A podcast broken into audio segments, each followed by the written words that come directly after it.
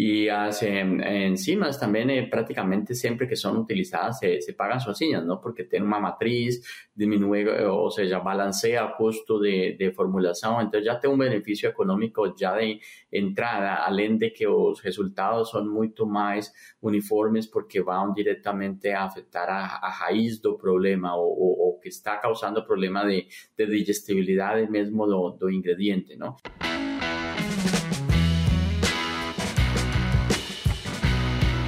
Aqui agora, iniciando mais um episódio do nosso podcast O Aviário.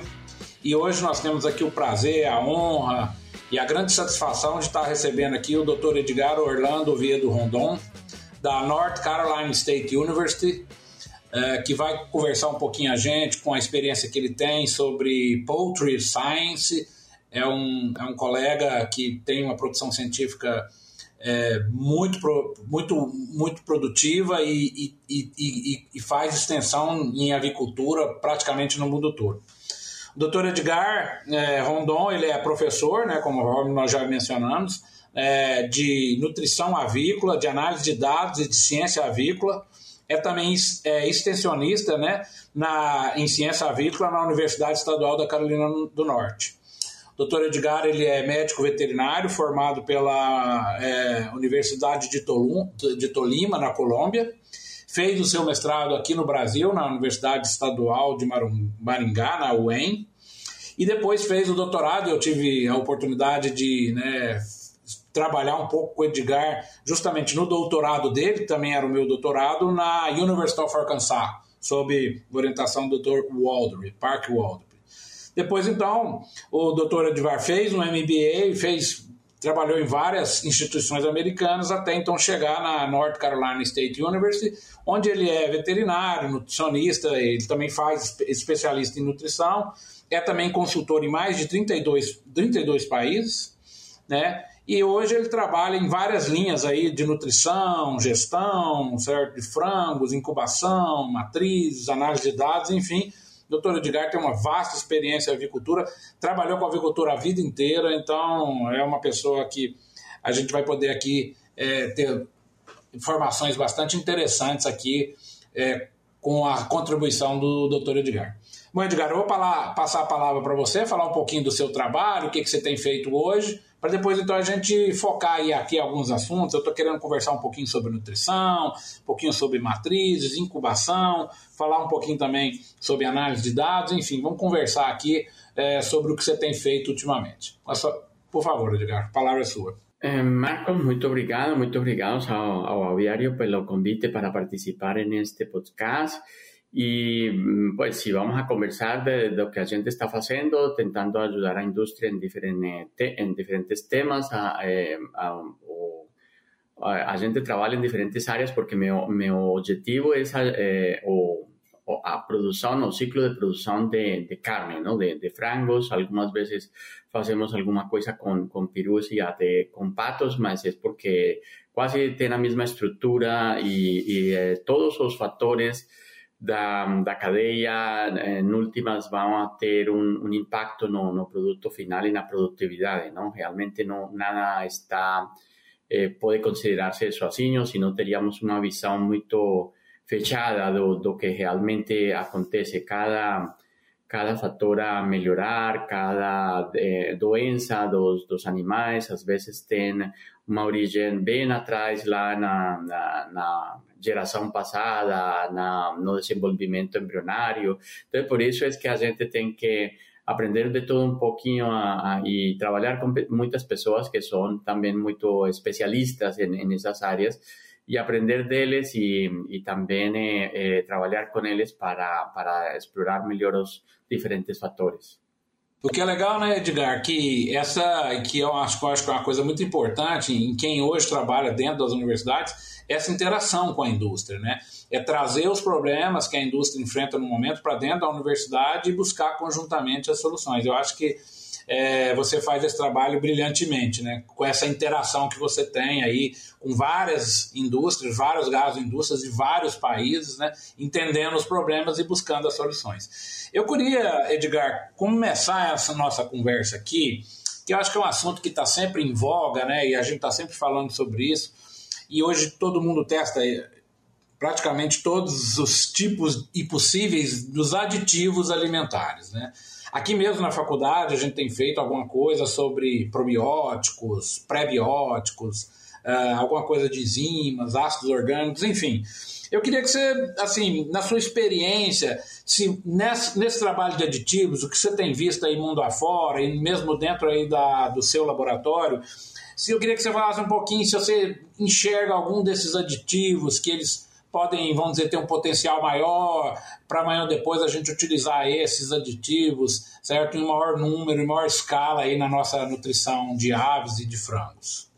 Sim, bom, em, em, em aditivos, em, em, geral, eu acho, eu acho que as enzimas são os que já estão aí na, na formulação diária que quase todo mundo utiliza e que tem muito mais potenciais para ajudar a solucionar outro tipo de, de situações que temos com a digestibilidade dos, dos eh, alimentos, eh, da, das variedades de, de, alimentos que chegam nas, nas plantas de eh, fabricação de, de e, e este eh, estas eh, enzimas ya han evoluido de só ser afitasas, carbohidratos, ya tenemos más eh, proteasas y también vemos eh, una serie de enzimas que ayudan a degradar mismo paredes celulares de em, tanto de, más, más complicadas las mismas los productos vegetales como también las, las, bacterias que están siendo eliminadas. Entonces, a, a conjunción de diferentes eh, combinaciones de, de enzimas pueden tener más efecto que cualquier otro asunto y tener mucho más impacto mismo que,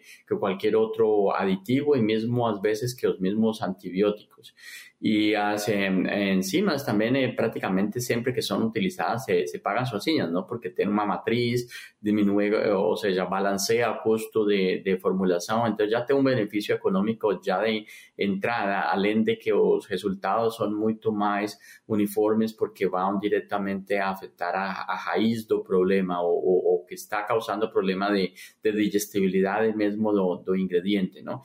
Y ahí tienen mucha, muchas cosas para aprender de, de las enzimas porque ellas eh, varían en su actividad dependiendo de cómo es el sustrato. Y el sustrato no es solo de, de tener conteúdo, sino cómo eh, cómo está complexado ese contenido. Por ejemplo, eh, o negocio de, de, un procesamiento con mayor, con alta temperatura, con alta humedad, muda un poco la estructura de esos carbohidratos y hacen que algunas veces algunas enzimas no funcionen tan bien como en otras situaciones. Entonces, hay mucho para aprender y, y, por eso puede ser que a veces no tenemos todos los resultados positivos, mas definitivamente son mucho más eh, efectivas. Y alguna otra cosa que también hecho muy efectiva y muy específica para algunos problemas de, de eh, eh, eh, patologías especiales, por ejemplo, los más difíciles como son salmonella o campylobacter, yo acho que pueden ser los bacteriófagos. Los bacteriófagos ya, ya tienen varios productos que son termoestables que da para poner en la eh, tanto farelada como peletizada aguentan al procesamiento y eh, como son tan específicos, son tan normales da, da, da flora, generalmente hacen su alzado y no tienen un efecto secundario como acontece con otros muchos aditivos que, que pueden tener algunos beneficios positivos, más, en algunas otras situaciones pueden tener esos efectos secundarios que terminan a veces dejando sin, sin eh, beneficio total de, de a, ao incluir eles. Não? Tem outros que têm em eh, algumas faixas dá para, para pôr, tipo os butirato, eh, eh, cedo na vida, de repente um pré-iniciador é muito necessário. E nem sempre eu vejo mais benefício já uma vida adulta, não? desde depois de que o animal tem sido desenvolvido e tem passado os, os períodos difíceis, já, já perde o, o impacto. Edgar, pensando nas enzimas aí, que é muito legal essas informações suas, você acha que no futuro nós vamos, vamos dizer, de acordo com a minha, os alimentos que eu estou usando naquela minha formulação, eu vou trazer aquelas enzimas, ou seja, não vai ser um pacote pronto, ele vai ser meio customizado de acordo com a formulação que eu tenho. Como é que você enxerga isso? Claro, valorizando cada enzima na sua possível matriz nutricional, mas não, com, como é que você enxerga? Isso vai ser customizado, cada tipo de, de formulação? Eu trago algumas enzimas, ou você, você imagina isso num pacote mais ou menos pronto, e aí vem todos os tipos de enzimas para serem usados pelos nutricionistas? Oh, sim, Marcos, eu vejo mais, eh, hoje em dia, uma tendência de, de, quase todas as companhias que produzem enzima e têm serviços de análisis, eles estão fazendo muito ênfase na utilização do NIS para poder passar esses análises dos dos eh, eh, antinutrientes y también dos substratos de esas enzimas que les ten eh, para poder tener un, análisis más eh, rápida y más eh, precisa eh, com as eh, na, na, no local. E isso ajuda a que a pessoa possa compreender que, que tipo de material que tem e, como você fala, ter muito mais customização e mais utilização estratégica de enzimas para isso. Mesmo também algumas dessas empresas estão desenvolvendo eh, um, um valor de, de benefício de cada enzima, dependendo do, da concentração. Então, você tem, vamos falar, o, o valor de fitato. Então, eh, tem também o valor de fósforo que, que ser realmente degradado pela enzima que eles proveen a diferentes concentrações. Não? Então, dá já para para hoje em dia fazer inclusões na formulação de eh, enzimas que, que sejam eh, não, não só formulação linear, sino ter essa ferramenta não linear de, de da resposta de colocar eh, doses superiores da, de, de aquelas enzimas. E isso dá uns valores de energia eh, muito precisos, muito mais adequados em alguns casos. E não só isso, sino também dá um benefício, assim, uma ideia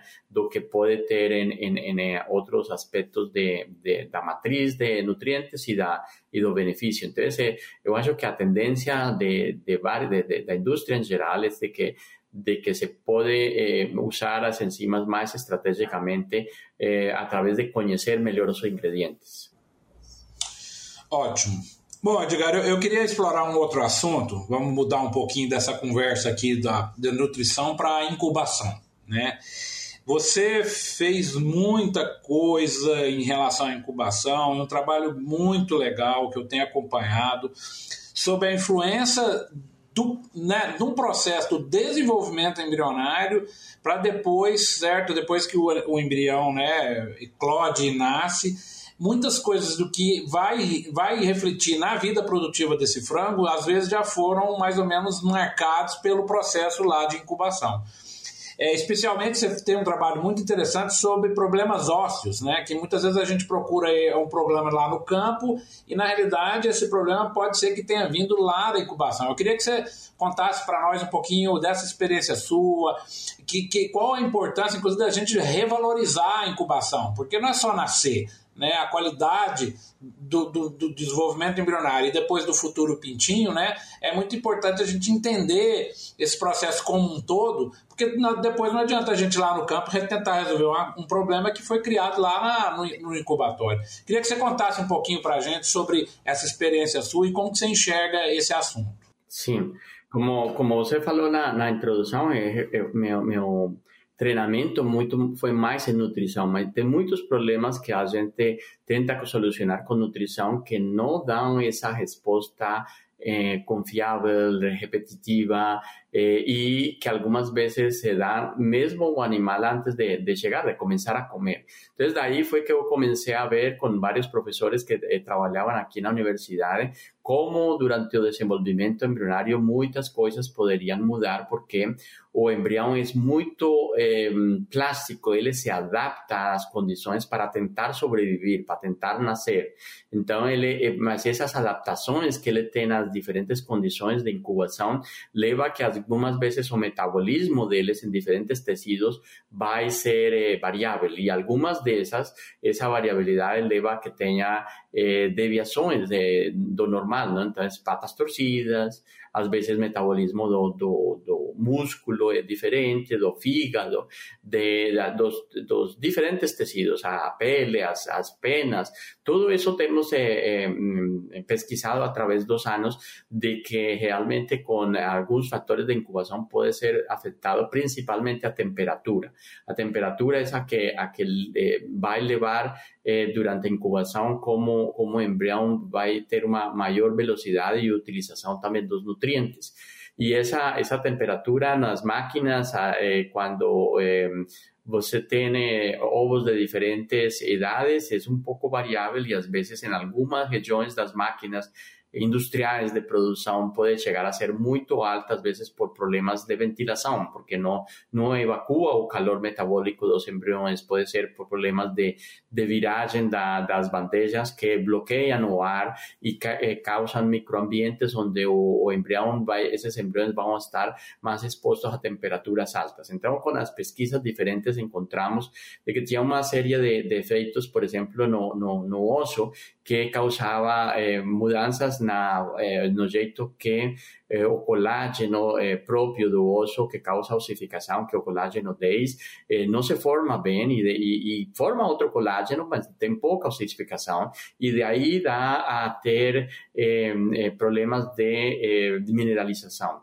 Y ese proceso no se ve lógico en nuestro biólogo molecular, mas ten, ten muchas otras personas que al mismo tiempo iban procurando, iban pesquisando estos, estos tópicos y, y eh, eh, pesquisas más moleculares y también eh, a, a, entender esos procesos y dio a sorte que eh, a gente a través do, do, do de extensión, que en mi caso es principalmente con con las grandes empresas directamente con los propietarios. Yo no trabajo mucho con los granjeros porque no final los donos da, dos, das aves son la empresa y en muchos casos eh, más a, empresa va más a la genética. ¿no? Entonces tenemos, hemos trabajado con las empresas de genética y, y con, eh, los pesquisadores que están intentando solucionar estos problemas y fue posible encontrar de que realmente más de ser un problema genético de transferencia de matriz a T o franco, realmente es una, respuesta o embrión a una situación ambiental que puede ser variable dentro de las máquinas y muchos otros pesquisadores han confirmado esto a través de los años. A gente llegó a avaliar los problemas de locomoción, ¿no? Porque no es solo oso que se afecta, también eh, encontramos que el tendón puede ser afectado, a diferencia entre una perna y a otra que causa un problema de, de, asimetría y termina también afectando a columna, que fue otra área que exploramos. Y esa columna afectada puede tener eh, rasgaduras en, la cartilagem y puede ser infectada por enterococcus secorum, entonces otra causa más de problemas de locomoción. Entonces, eh, dio para, para ver de que realmente o, a incubación es central para ese y muchos aspectos más, porque después comenzamos a ver la importancia de eso también na, la pododermatitis, na, na, no empenamento, los problemas de, eh, peito amaderado, de miopatías, que son eh, problemas de desenvolvimento también. Muito interessante. Em, em, relação, você falou no final aí, em relação de pododermatite, também pode ter esse comprometimento, que é uma coisa hoje que várias agroindústrias no Brasil têm esse problema, né? É, e a gente fica imaginando que sempre é o problema na cama, na cama, mas então pode também ter algum efeito no processo de desenvolvimento embrionário sobre a pododermatite? Vocês chegaram a ver isso? Sim, sim. É, realmente, quando fazíamos as pesquisas de de dos osos, también encontrábamos que observaba que algunos dos tratamientos que tenían especialmente altas temperaturas siempre tenían las patiñas eh, con más podermatitis, como a gente avaliaba cada pata cada, de cada animal, entonces daba para percibir de que las patas de, esos animales siempre tenían más, más podermatitis. Entonces hicimos pesquisas y teve un estudiante eh, portugués, el ¿no? de, o Manuel da Costa, que le eh, una tesis domestrado, comenzamos con él a hacer una parte, él fez eh, eh, las primeras partes de, de histología, donde olhábamos a, o desenvolvimento das diferentes capas da, da pele do, do coxo implantar y fue, dio para observar cómo eso mudaba y ficaba más fraco debido a alta incubación y daba mayor susceptibilidad. También con otros experimentos adicionales, también con frangos, pirús, eh, patos también hicimos y, y, y las mismas poederas conseguíamos observar exactamente el mismo eh, en, el desenvolvimiento de las, camadas de, de, la pele. Eh, y esto lleva a que el animal termina también eh, ficando com, com umas áreas onde gruda mais a formação, a, a forma da, da, da, de cada papila do coxim plantar é um pouco diferente e aí dá para que grude mais a, a, o material da cama, ou mesmo eh, as mesmas excretas que ficam mais grudadas e eh, pode causar mais, mais, eh, mais eh, eh, problemas. Y medimos también que realmente daba mayor, eh, mayor pododermatitis no, na, na cama, mismo también esas aves a veces por alguma razão a cama termina sendo mais úmida. Ainda não temos isso avaliado se isso tem um problema com o ou alguma coisa assim, mas eh, junta tudo e, e, o animal termina sendo mais eh, eh, susceptível. E mesmo trabalhos de pesquisa da, da Universidade de Wageningen, da Ingrid de Jong, tem observado também que uh, o incubatorio eh, juega un papel fundamental también en mayor incidencia de, de pododermatitis. Entonces, eso, eso también todo fue más o menos al mismo tiempo que encontramos esses, esses efeitos todos. É, então fica a dica aí, né, para o pessoal aí de, dos incubatórios conversarem mais, né, com o pessoal de campo, porque às vezes, né, essas, essas, essas informações precisam ser, né, trocadas para achar aí os, os reais problemas, né. Edgar, só, só ainda nesse assunto, aproveitando essa experiência sua, em relação aos intestinos, né? Vocês, na, na incubação, vocês também chegaram a, a ver alguma coisa da influência do desenvolvimento embrionário, do desenvolvimento intestinal dessas aves? Sim, muda, muda o, o desenvolvimento do, do, intestino, de todas as áreas do intestino, da, da moela, do fígado, da, de todo intestino eh, delgado y, da, y do seco, ¿no? Entonces, generalmente o animal nace con una, una menor capacidad, de menor tamaño da, da moela, más o menos si no me lembro, eh, entre 13 y 18% menos de, de, de, tamaño de la modela proventrículo y también do intestino mucho más corto y leve. Eh, se hizo análisis enzimático, que también está publicado esa parte de que tenía menor actividad de maltase, de, de, de enzimas, enzimas da, da degradación de carbohidratos y con eso eh, teníamos entonces eh, animal que que inicia, inicia o, o, o, o, crecimiento con un menor desenvolvimiento, mas lo que vemos después es de que el animal compensa, o, oleando ya o efecto 7 o 14 días, daba para ver que o, animal termina eh, eh, compensando con un intestino más longo. Entonces ele inicia pequeno, não funciona muito bem, todo indica que, que ele não tem bom funcionamento e depois para ele crescer, mais ou menos conseguir um maior desempenho, entonces termina com um intestino mais longo, mas um, um intestino grande indica um pouco de perda de, uh, da conversão alimentar. Então você vê uma perda aí de, de, de 0.02 pontos, assim de dois pontos de conversão, mais dois, três pontos às vezes de conversão eh, pior Eh, por, por, este asunto. Y también avaliamos a digestibilidad en esos casos con incubación, ya cuando oleamos eso a los 21 días prácticamente no tenía diferencia, era, era, era menor, a, uso da energia, digestibilidade em geral era um, dois pontinhos menor, mas, mas em, em, eh, total não era excreta, não, não, não encontramos diferenças significativas já avaliando eh, no fin, assim, 21 dias. Sim? De repente, eh, olhando inicialmente, talvez talvez exista, mas talvez o, o que encontramos assim nos vários experimentos foi que o animal tenta compensar com, com um crescimento maior do intestino, mas menor eficiência. É, muito interessante, né? Só reforçando então para que realmente né, fique claro para as empresas e para nós né, que trabalhamos na área que o processo de incubação ele é tão importante quanto o processo de criação no campo. Né? Temos que prestar muita atenção no que está acontecendo dentro dos incubadores.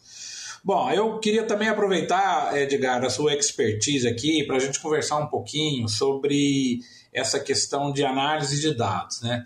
É, eu sei que você gosta muito dessa parte de modelagem, você domina muito bem essa área de transformar os números, e desde a colheita do, do número, de como colher o número, N dados que a avicultura normalmente registra, mas que muitas vezes esses dados ficam perdidos nas planilhas, perdidos nas gavetas, e eles não viram uma informação que pode ser, muitas vezes, né, é, crucial para tomadas de decisão.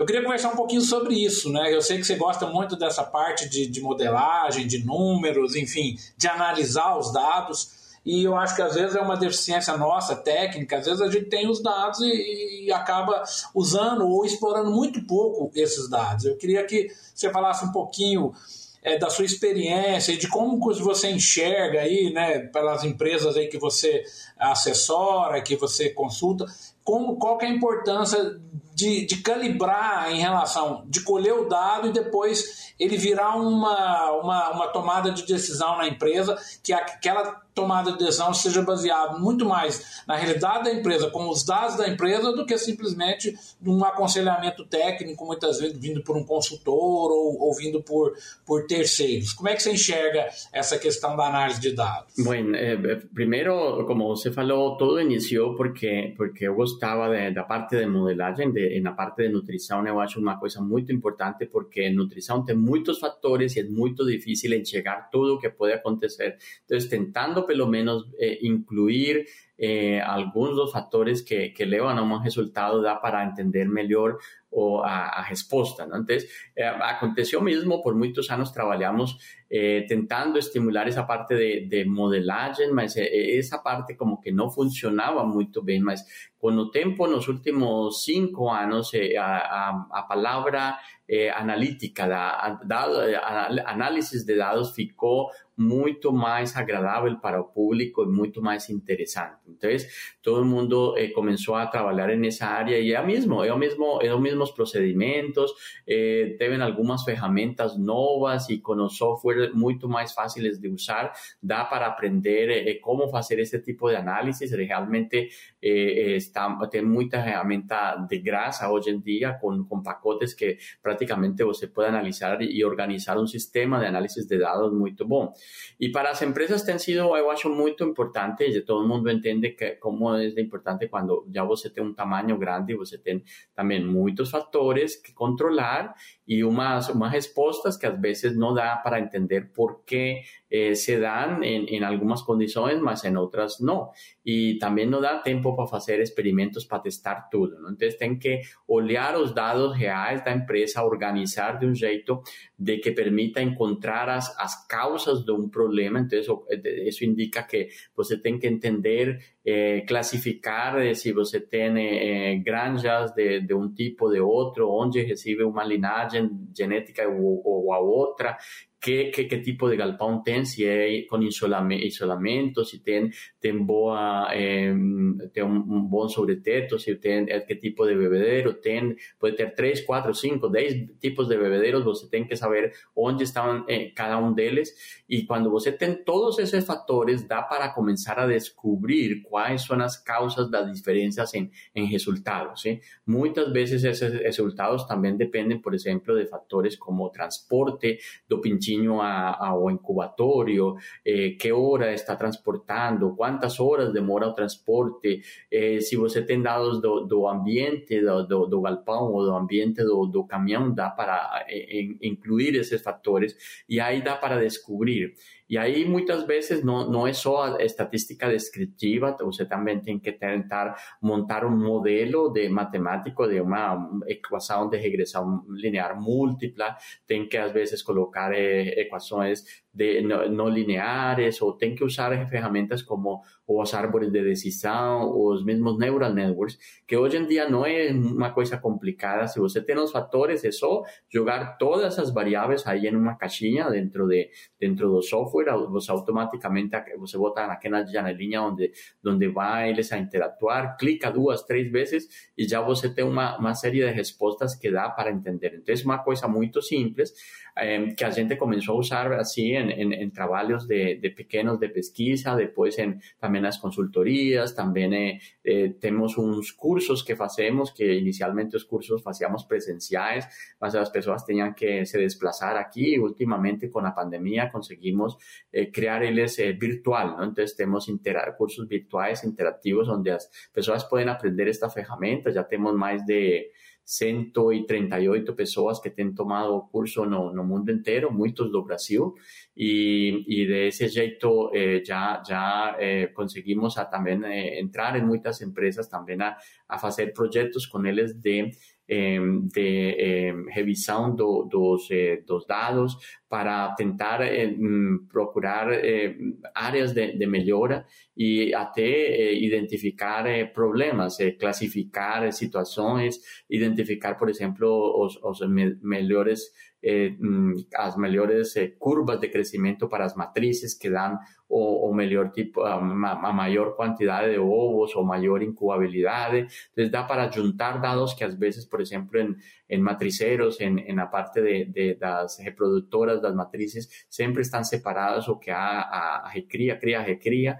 comparado com produção. Não? E, e para poder ter uma solução, você tem que começar a juntar dados, é? tentar de, de concatenar para poder encontrar as, as causas e as consequências e, e poder juntar qual seria o melhor eh, jeito de manejar, mesmo dentro dos dados, porque às vezes você pode ter, eh, no mesmo num lote, você pode ter galpões de, de, de lote de matrizes que, que dá melhor em uma área que em outra. Então, se você só deixa numa média do lote, perdeu a informação de, de qual, qual seria o melhor jeito de, de manejar o, o, o lote ou manter um óptimo de pesos, porque às vezes o manual o manual dá uma, uma média geral do, do mundo, não? Então, esse, esse manual é válido no Brasil, toda a Sudamérica, no mundo inteiro, e às vezes para cada granja, dependendo das condições, eh, algumas modificações são, são eh, válidas, porque eh, son las condiciones que, que, donde o animal está realmente enfrentando todo el ambiente y las condiciones de, de desafío de inmunológico que, que, están ahí y consecuentemente esos mejores pesos va a dar mejor desempeño. É, eu acho que é um recado importante, né, Edgar? Assim, tem muitas variáveis e se as empresas não entenderem que cada realidade é uma realidade para tomar as decisões ali com baseado nos números dela, o, a chance de errar é maior, não é isso? Isso, exatamente. Às vezes o consultor dá um valor geral, mas eh, eh, usando os valores eh, de cada local será muito mais preciso e com certeza vai, vai levar a que esse local se, se, se possa ser melhorado. Bom, gente, então fica aí também mais uma dica aí do nosso né, colega Edgar aí para a gente prestar atenção nos dados, como que a gente vai trabalhar esses dados. Não adianta gerar os dados esses dados ficarem presos nas planilhas. Bom, Edgar, já caminhando para o fim aqui, te agradecer de novo aqui por você estar atendendo, né? Ah, aqui o podcast, o nosso podcast aqui tem uma tradição de são três perguntas finais aqui que são mais genéricas, né? E a gente gostaria de, de então fazer essas perguntas para vocês. É para você que assim a primeira é qual é o seu livro favorito em pensando em avicultura, certo?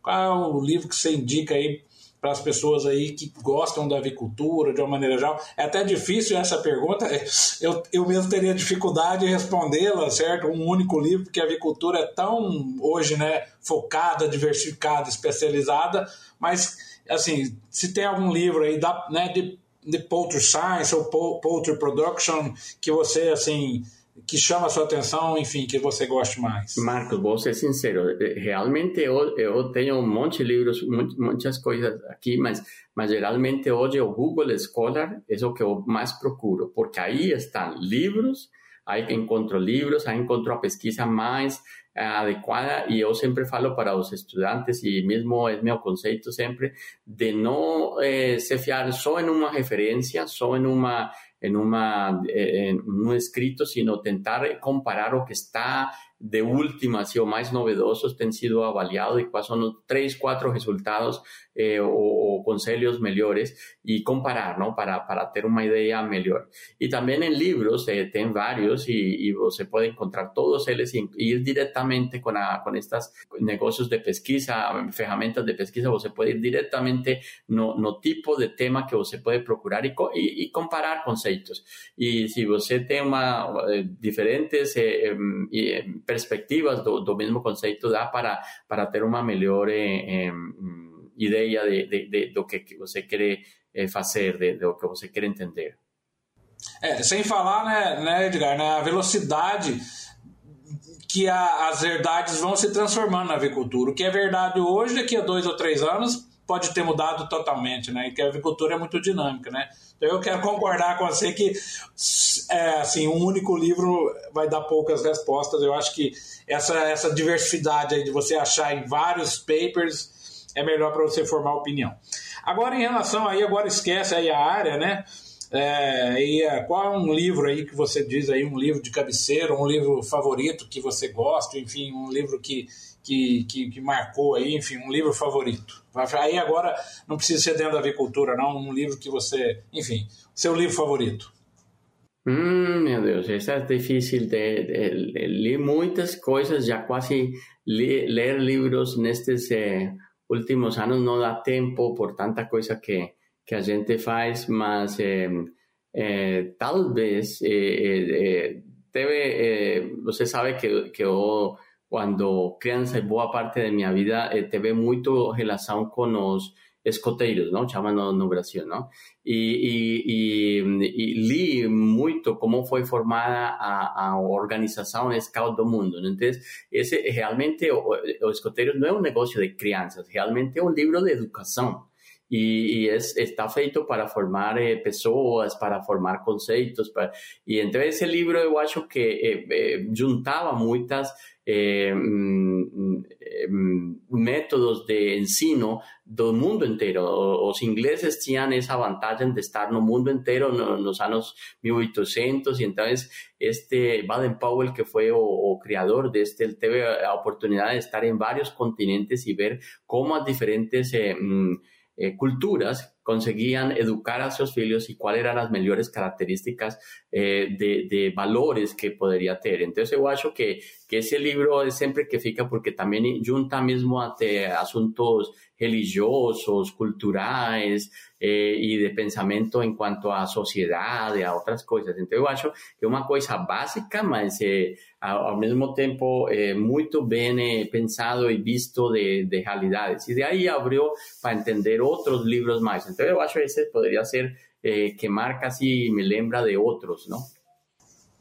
Ótimo. E para terminar, Edgar, na sua opinião, o que diferencia o profissional da avicultura de sucesso? Que, como é que você enxerga o profissional na avicultura, né? Que você considera aquele uma referência, um profissional de sucesso? Uma pessoa que gosta do, do, do que eh, está fazendo, ¿no? De, de, que encontró en, en este, eh, en, cualquier área, yo acho no solo de avicultura, mas en cualquier área, que encontró alguna cosa que gusta hacer, de que gusta aprender, de que gusta estar ahí, que uh, se agrada de, de, de, asistir a eventos, de, de, ir a las instalaciones, de gusta los animales, de entender cómo eles se comportan, todo eso. O sea, una persona que disfruta de, de, ser, de trabajo, lo que es trabajo y deja de ser trabajo, es parte de da vida, parte do, do, do, do que você quer fazer, sim?